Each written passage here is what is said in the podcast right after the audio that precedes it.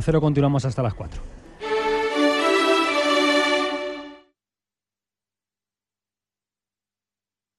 Onda Cero, Extremadura. Onda Deportiva Extremadura. Juan Romero. Hola a todos, buenas tardes, bienvenidos a Onda Cero Extremadura, bienvenidos a Onda Deportiva.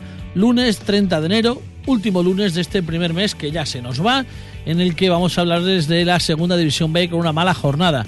Empate del Villanovense ante la Balompédica Linense en el Romero Cuerda. Empate del Extremadura ante 8.000 personas en el Francisco de la Era frente al Recreativo de Huelva y derrota calamitosa del Mérida 3-0 frente al Granada B en Los Cármenes. Por otro lado, cambio de líder en tercera división. El Badajoz se aupa a la primera plaza con 55 puntos por 53 del Cacereño que perdía 1-0 en Pueblo Nuevo. Y en baloncesto, bueno, pues tenemos eh, descanso para Cáceres en Lep Oro y victoria para Cáceres frente a Benvibre 8-2. 5-7. Además, parece que hay milagro en Zafra. Parece que el Dieter va a seguir con todos nosotros en los próximos días, cuando sepamos realmente quiénes son esos posibles inversores que ayer el capitán del Dieter anunciaba al finalizar el partido, pues le contaremos un poquito si tiene solución o no el equipo Segedano. Nosotros de momento arrancamos el programa de hoy, arranca un día más en Onda Cero Extremadura, Onda Deportiva.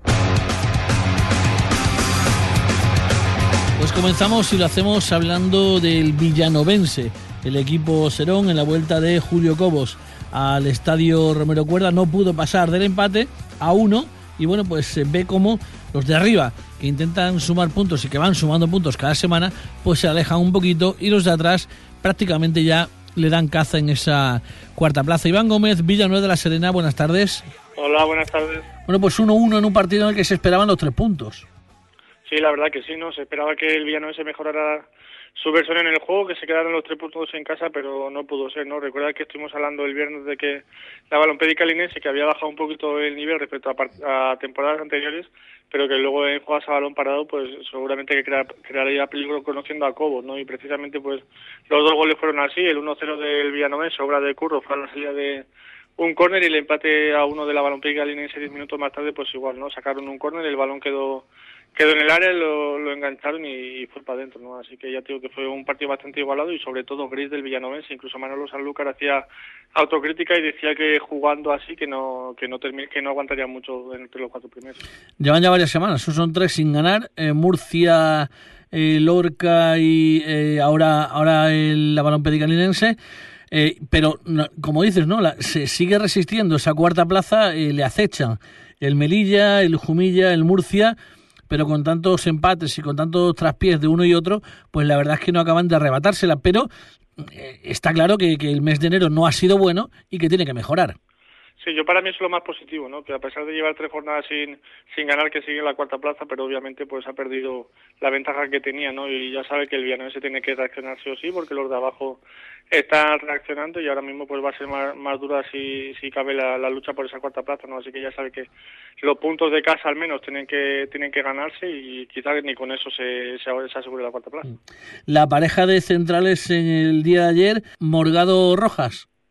Sí, la verdad que sorprendió a todo el mundo, ¿no? Esperábamos que Roja fuera la pareja de, centrales junto a Javi Sánchez y Pajolo por delante de la defensa junto, junto a Curro, pero no, Pajolo se quedó en el banquillo, sacó a, a Morgado y a Rojas y luego de hecho cuando otro cambio que hizo para meter a, a Cueva fue quitar a, Javi Sánchez, ¿no? Así que los dos no terminaron el partido en la, defensa central y la verdad que, sí que lo hicieron bien, lo que pasa que el, que fue el que estuvo el peso fue el ataque del Villanovense. Eh, es cierto, eh, me dicen que Morgado Rojas, la pareja Morgado Rojas no es Spin o Wona o hay que esperar todavía y hay que darle tiempo. Yo creo que hay que darle tiempo, ¿no? Porque Morgado apenas lleva muchos entrenamientos y Roja un poquito más, pero tampoco mucho más, ¿no? Lo que sí que está claro es que va a ser muy difícil superar esa pareja, la de Espino Oguna. Date cuenta que Oguna, donde se ha ido esa segunda división, ¿no? Sabes tú que es una liga dificilísima, que, que ahí se, se ficha bueno y bien y Oguna ha sido uno de los fichajes. Aquí ya, así que ya te digo que, que va a ser muy difícil superar esa pareja, pero esta pareja Roja, eh, Rojas Morgado tiene pinta de ser buena pareja también. Eh, no, no obstante, lo positivo de todo esto es que Spin volverá. Eh, Spin está lesionado, pero volverá eh, igual en un par de meses está ya con el equipo, en un mes, mes y medio, y bueno, pues volverá de nuevo a mandar en esa zaga del Villanovense, que es un poquito donde está haciendo un poquito aguas, ¿no? En defensa el equipo el equipo Serón es cierto que tampoco está tan fino ofensivamente como en jornadas anteriores, pero bueno, yo creo que, también el calendario a partir de ahora es un poquito más asequible y vamos a ver si, si supera los obstáculos. Sí, veremos a ver. Luego también Wilfred, ¿no? Que daba muchísima seguridad, da la sensación de que el gol de ayer también podía haber hecho algo más, ¿no? Pasó por debajo de las piernas de Rojas primero y luego él parecía que tenía el balón controlado cuando estaba en el suelo y terminó dando en el poste y se fue para adentro, ¿no? Así que ya sé que cuando el portero también empieza a fallar, pues puede crear un poquito de seguridad en la defensa. Yo creo que eso también es lo que lo que está pasando, ¿no? Que Wilfred no está como al principio de temporada y eso se nota. En la próxima semana, Recreativo de Huelva, un histórico en apuros, un buen lugar donde cazar tres puntos. Y siempre se le ha dado mal al Villanovense, ¿no? La temporada pasada también se le dio mal, va a ser un, un sitio difícil, a pesar de que está en descenso, yo creo que precisamente eso es lo que le hace más peligroso, ¿no? El Recreativo sabe que en su casa tiene que sumar de tres entre para salir de ahí abajo, porque si no la brecha puede ser muy grande y el Villanovense pues lo va a tener complicado. Muy bien, Iván, pues eh, a descansar ya los jugadores de, del Villanovense, un punto sumaban frente a la Balompédica Linense. Por cierto, ¿cómo fue recibido Julio Cobos? Pues la verdad que bien, tuvo incluso una pancarta en preferencia, pero eso fue por sus compañeros, porque cuando estaba aquí, antes de irse a la balompédica linense, jugaba en la Liga de Veteranos con el Balonillo, con el equipo de su pueblo natal, y fueron sus compañeros de equipo y pusieron una, camparta, una pancarta en su, en su favor allí en preferencia, y la verdad que también fue recibido por aplausos, ¿no? Se ve también, hay unas imágenes en los periódicos en los que se abraza a Cubi y se le ve sonriente puntual y sí que ya te digo que el recuerdo de Cobos aquí es bueno y fue bueno recibido. Pues le honra también a la afición serona recordar a sus eh, buenos eh, integrantes como fue Julio Cobos, uno de los mejores eh, entrenadores de la historia reciente del club Serón. El viernes, si te parece, contamos la última hora, como digo, de ese recreativo de Huelva villanovense. Hasta entonces, buena semana, buenas tardes, Iván, gracias. Vale, gracias igualmente. Pues continuamos hablando ahora también del Mérida, que no pudo, bueno, pues no pudo sumar ningún punto. 3-0 caía en Granada frente al conjunto del filial Nazarí, en según el técnico del Mérida Eloy Jiménez, uno de los peores partidos que, que lleva al mando, al mando del equipo romano. Estuvo allí, en Los Cármenes, viendo ese Granada-Mérida, nuestro compañero referencia en las redes sociales eh, por parte del conjunto emeritense Solo Mérida D. Javi, buenas tardes. Buenas tardes, Juan. Pues partido para olvidar. Sí, eh, decía Eloy que era quizá el peor partido desde que él llegó. Yo lo pongo a la misma altura que el partido de Villanueva y a la misma altura de los partidos de Melilla y de San Fernando desastrosos del inicio de liga. Un partido horrible en el que el Mérida ni tuvo oportunidad ni realmente pareció buscarla. Eh, ¿Qué le ocurrió al equipo romano respecto a, bueno, a una mala, una eh, si no eh, buena racha de resultados? Sí que la imagen hasta entonces no estaba siendo tan mala. Sí, no tuvo nada que ver con el partido ante el Melilla, por ejemplo. El Mérida el, sábado en la Granada pues salió un equipo sin hambre, un equipo que en la primera parte no buscó al rival, un rival que venía con problemas. Tiene que tener en cuenta que le faltaban los dos centrales y el mediocentro defensivo titular. Ni siquiera buscó hacer daño por ahí, buscó no buscó nada realmente. Buscó que pasaran los minutos, que fue lo que pasó en la primera parte, y en la segunda parte, a los 12 segundos, sacando el Mérida del centro del campo, ya había acabado el primer gol. Eso es tremendo. ¿Cómo se explica una acción así? Una falta total de concentración, una pérdida de balón absurda, un disparo de 35 metros y, Raúl Bernabéu, que se estrenaba en la portería, realmente no, no, no estuvo contundente, no estuvo sólido y, fue el primer gol.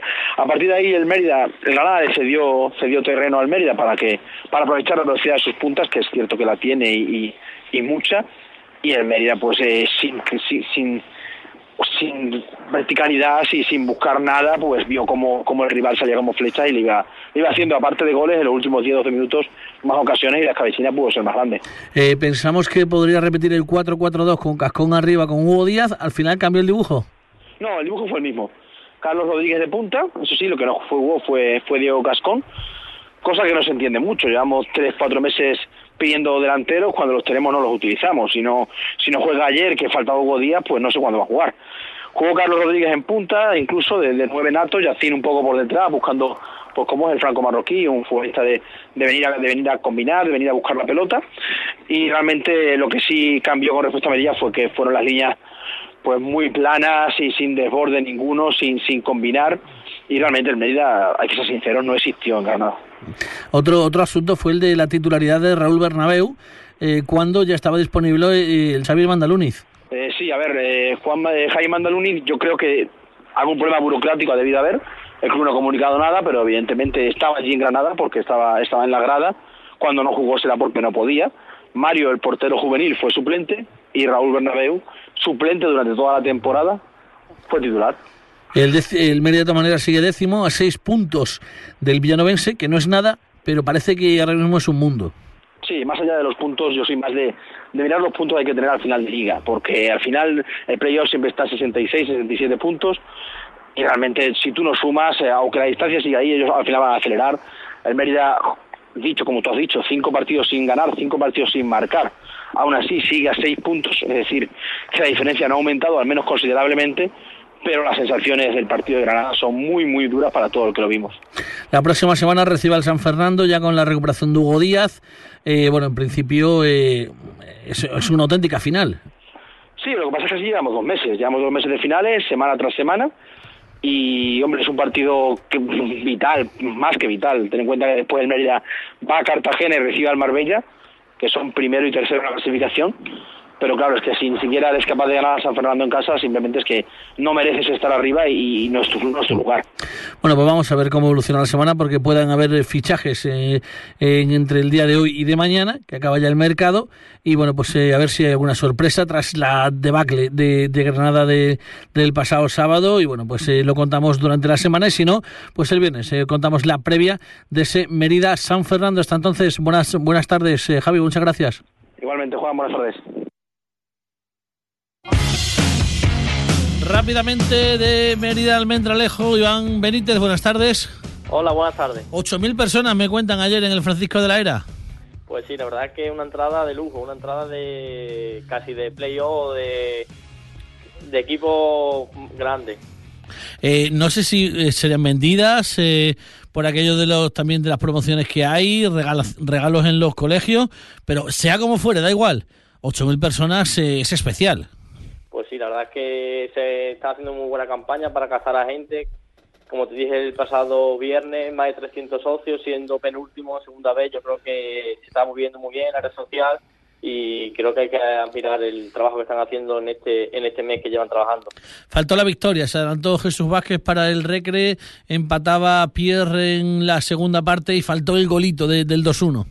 Pues sí, la verdad es que fue un partido un poco raro porque la, la primera de cambio se la adelantan y tienes empieza un partido totalmente nuevo, tienes que cambiar todo. La primera parte de Sadura puso toda la carne en el asador, pero con más corazón cabeza, no dispuso de ocasiones claras, claras, claras. Tan solo el gol, el gol anulado, que parece que es bastante dudoso, el de Willy. Y después de una parte, sí, una parte ya hizo cambio, metió a Jun eh, de inicio. Eh, pasado el, cuarto, el primer cuarto de hora, la segunda parte, metió a Diego, que dio mucha velocidad, mucha electricidad y un centro de, futbolista de Solana lo cabeceaba Pierre para, para poner el empate. bien, final, bien, bien Jun, ¿cuentan también? Bien, muy bien, muy bien, eh, se asociaba muy bien, eh, un jugador que fija muy bien la defensa, baja mucho, bajaba todos los balones prácticamente, eh, jugaba muy bien al primer toque y hizo, facilitó muchas triangula, las triangulaciones en, en, línea de tres campos. Eh, de todas formas, ese punto sabe, sabe a poco, sabe a poco y habrá que ir a pelear la próxima semana fuera de casa. Sí, la verdad es que como hemos ido hablando esta semana, ya solo queda sumar de tres en tres y todo lo que no sea eso, como bien dice, no vale. Y hay que ir, el domingo tienes otra nueva final en Linares, un campo difícil, un campo pequeño, y a ver qué pasa. Yo creo que también la, se recuperará Baten, porque ayer estuve hablando, por ejemplo, con él, y me dijo que, que estaba para jugar algunos minutos incluso ayer, pero que no han querido forzar porque es humilla, forzó un, forzó un poco y ha traído malas Y se resintió, ¿no? Sí. Así que es mejor pre prevenir que curar, ¿no? Y que el domingo, a priori, va a entrenar esta semana bien, con normalidad, y que el domingo estará al 100%. Ojalá así sea y, y vuelvan los tres puntos para Extremadura. Contamos si hay novedades durante la semana, si no el viernes, eh, la última hora de ese partido del Extremadura. Buenas tardes, Iván. Buenas tardes. Llegamos al final del programa, no hay tiempo para más. Eh, volvemos mañana a los mandos, como siempre. Formidable, Carlos.